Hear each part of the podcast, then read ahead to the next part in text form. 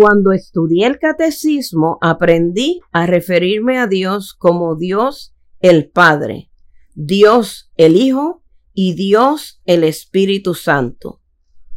Por lo que siempre entendí que Jesucristo es divino.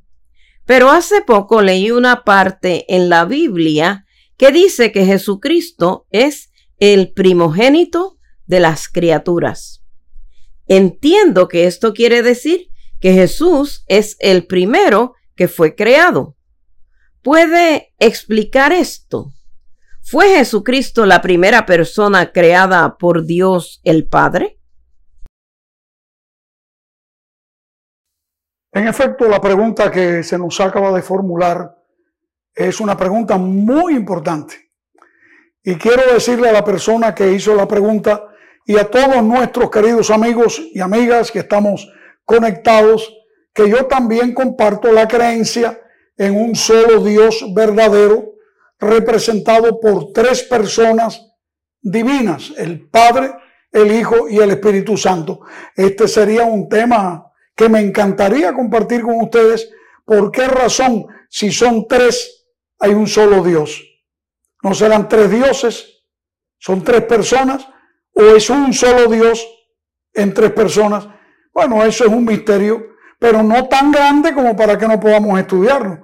Misterio es lo que no se ha revelado. Pero la Biblia lo dice.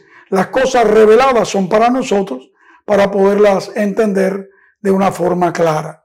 Ahora bien, lo que nos dice la persona que formula la pregunta es que eh, ha leído que Jesucristo es el primogénito. Y primogénito se entiende que es el primero, es el primogénito de las criaturas. parece a golpe de vista entenderse que el Hijo es, eh, es hecho el primero de todas las cosas creadas. Quizá para ello eh, valdría la pena que buscásemos el texto. Este lo vamos a encontrar en la carta de San Pablo a los colosenses en el capítulo 1 y vamos a leer el versículo 15 solamente por ahora. Y dice así, refiriéndose a Cristo, Él es la imagen del Dios invisible, el primogénito de toda creación. Bueno, ahí lo está diciendo en una forma explícita bien clara que Él es la imagen del Dios invisible, el primogénito de toda creación. Como decíamos al golpe de vista, parece indicarse que Él fue hecho a la imagen del Padre, la primera criatura que se hizo alguna vez en la eternidad. Y de ahí para adelante, pues eh, ya Dios creó los ángeles y creó los habitantes de los mundos que él fue formando, entre ellos el planeta Tierra y demás. Ahora, hay algo que debemos tener en cuenta. Yo acostumbro cuando leo un texto en la Biblia, me gusta leer el contexto. ¿Qué cosa es contexto? Contexto son mm, el contexto inmediato y el contexto mediato. El contexto inmediato es el que usted encuentra en derredor del texto. Es decir, antes del versículo que estamos estudiando y, e inmediatamente después del versículo. También hay otros contextos que son inmediatos que no lo encuentras en el mismo texto, sino que tienes que irte a otro libro de la Biblia o a otra parte del mismo autor que te ayuda a entender. Eso es lo que llamamos hermenéutica, es de la ciencia, vamos a decir, que estudia la interpretación de un versículo. Por eso la hermenéutica de este texto nos hace ver que hay que investigar más. Por ejemplo, vamos a leer el versículo 15 nuevamente y, de una vez quiero que leamos el versículo 16 eh, en adelante. Y dice así, Él es la imagen del Dios invisible el primogénito de toda creación, porque, ah, Ahora yo me encuentro aquí con algo de carácter gramatical, porque esto es una conjunción gramatical. Hay palabras claves que te hacen ver que lo que se acabó de decir va a ser explicado por lo que se va a decir. Dice que aquí que Él es el primogénito de toda creación porque... Interesante esto, mi querido, ¿no? Porque por Él fueron creadas todas las cosas, las que hay en los cielos y las que hay en la tierra, visibles e invisibles, sean tronos, sean dominios, sean principados, sean potestades, todo fue creado por Él o por medio de Él y para Él. Y en Él, y Él es antes de todas las cosas y todas las cosas en Él subsisten. Mm, mm. Ahora yo empiezo a darme cuenta. Dice que Él es el primogénito de toda la creación porque todas las cosas Él la hizo. Oh.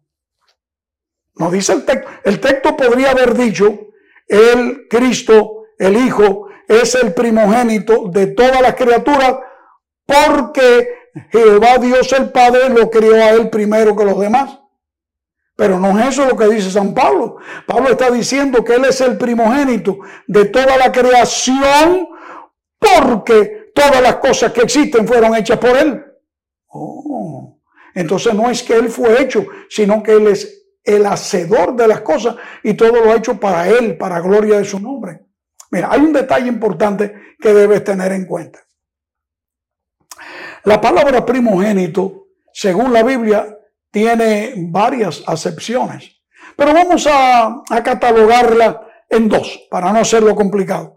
La primera acepción de la palabra primogénito tiene que ver con algo ordinal. El primero de los que nacen. Por ejemplo, tú tienes cinco hijos, pero el que nació primero, ya sea tu niña o tu niño, ese es el primogénito o la primogénita, porque es en lenguaje de la Biblia, dice antiguo, la que abrió o el que abrió matriz. En otras palabras, el primero, eh, decíamos en los tiempos en que yo era un muchacho, yo soy el mayor, yo soy el primogénito de mis hermanos y mi madre nunca había dado a luz, así que se decía, ella es primeriza. ¿Ha oído esa expresión? Es que en efecto quiere decir que es el que nace primero, ese es el primogénito. Ajá, pero es que también hay otra acepción de la palabra primogénito.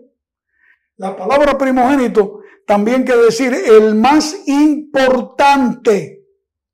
No quiere decir que es un asunto de orden de tiempo, es de preeminencia.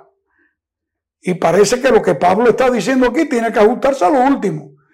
Ya que él dice, porque es primogénito de toda creación. Miren, para que no nos quepa, dudas, si nosotros fuéramos a entender que San Pablo lo que está diciendo es que el Hijo de Dios, Jesucristo, fue el primero que fue creado, por lo tanto, no puede ser divino porque Dios no puede ser creado. ¿Me hago claro?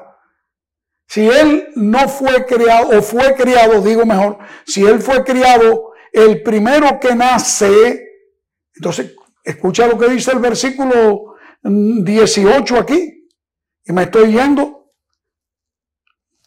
Me estoy yendo al texto de Colosenses, capítulo 1, versículo 18.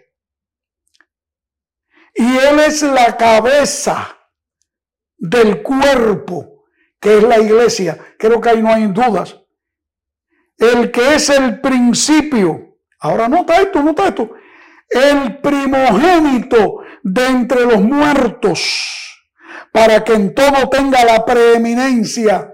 Oh, allá aquí está claro. San Pablo lo aclara. Para que en todo tenga la preeminencia. Cristo es el primero en todo. En todas las cosas Él es el primero. Y es el primogénito en la creación, porque Él es el que hace que todas las cosas existan. Y por último dice que es primogénito de los muertos. Pero ahora la pregunta es, Ay, yo, yo creía con la Biblia que el primero que murió, el primogénito de los muertos, fue Abel, el hijo de Adán y de Eva, a quien su hermano Caín asesinó. Pero aquí está diciendo que el primogénito es Cristo.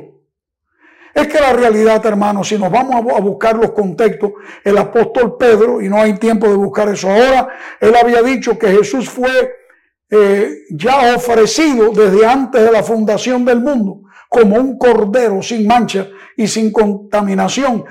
Quiere decir con esto que él en un sentido figurado se ofreció a la muerte por nosotros antes de que existiera la tierra misma. Quiere decir que por eso Él es el primero.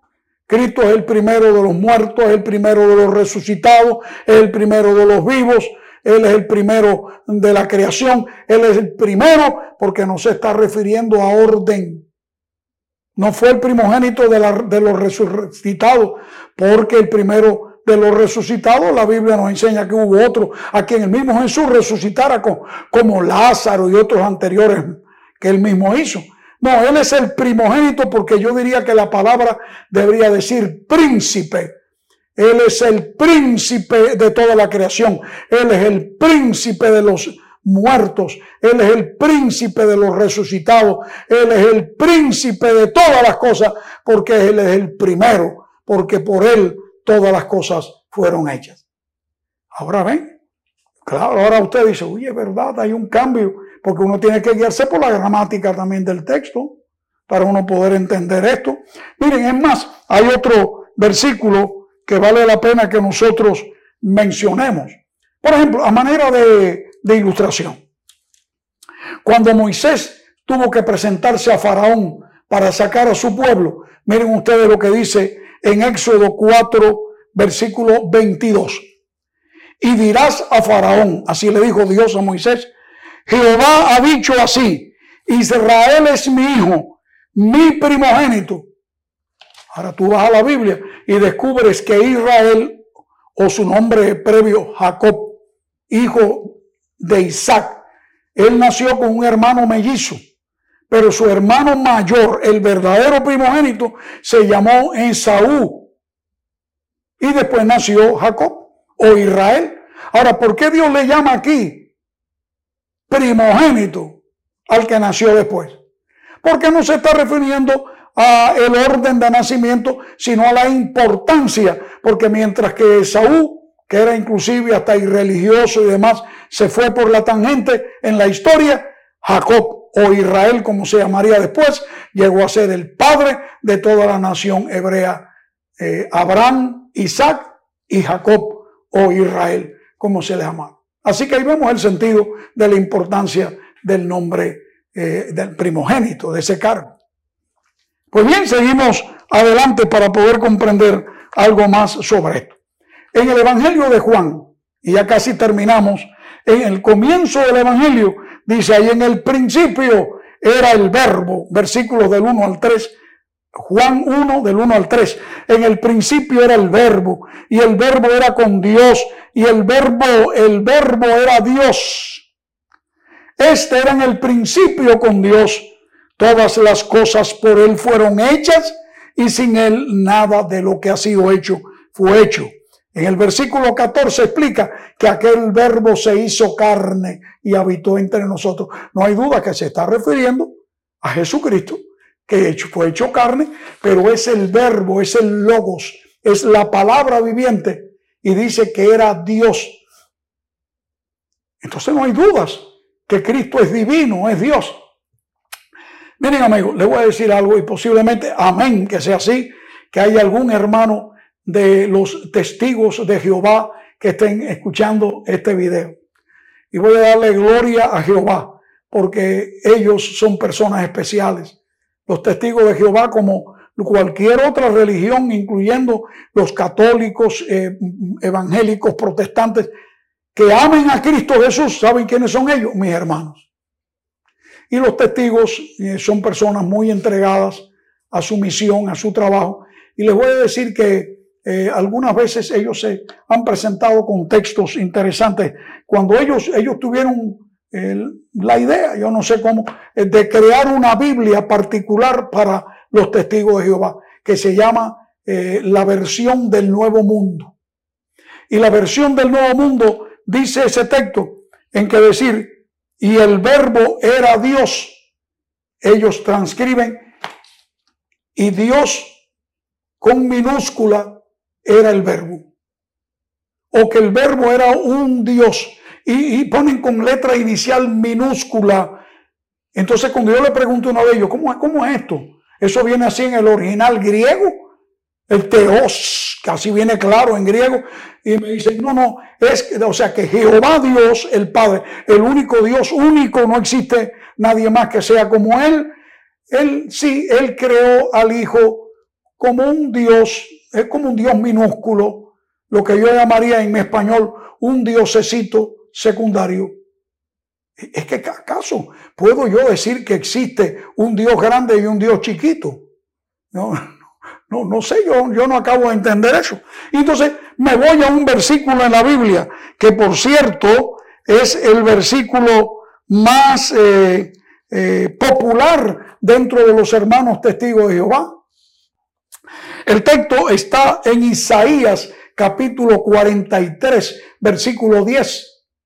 Por cierto, es el versículo más popular entre los testigos de Jehová de la sociedad de Watchtower, de los testigos de Jehová, porque según ellos dicen, ellos son los únicos a quien Dios le pone nombre. Por ejemplo, los hermanos bautistas, no va a encontrar un texto que diga ustedes son los bautistas, ni los adventistas que digan ustedes son los adventistas. No aparece en la Biblia, pero ellos dicen que este texto los denomina, y es verdad, lo dice aquí. Dice el versículo, vosotros sois mis testigos Claro, la palabra testigo tiene muchas secciones, ¿no? Vosotros sois mis testigos, dice Jehová, y mi siervo que yo escogí, para que me conozcáis y creáis. Y ahora atención, atención, mis hermanitos testigos de Jehová, escuchen.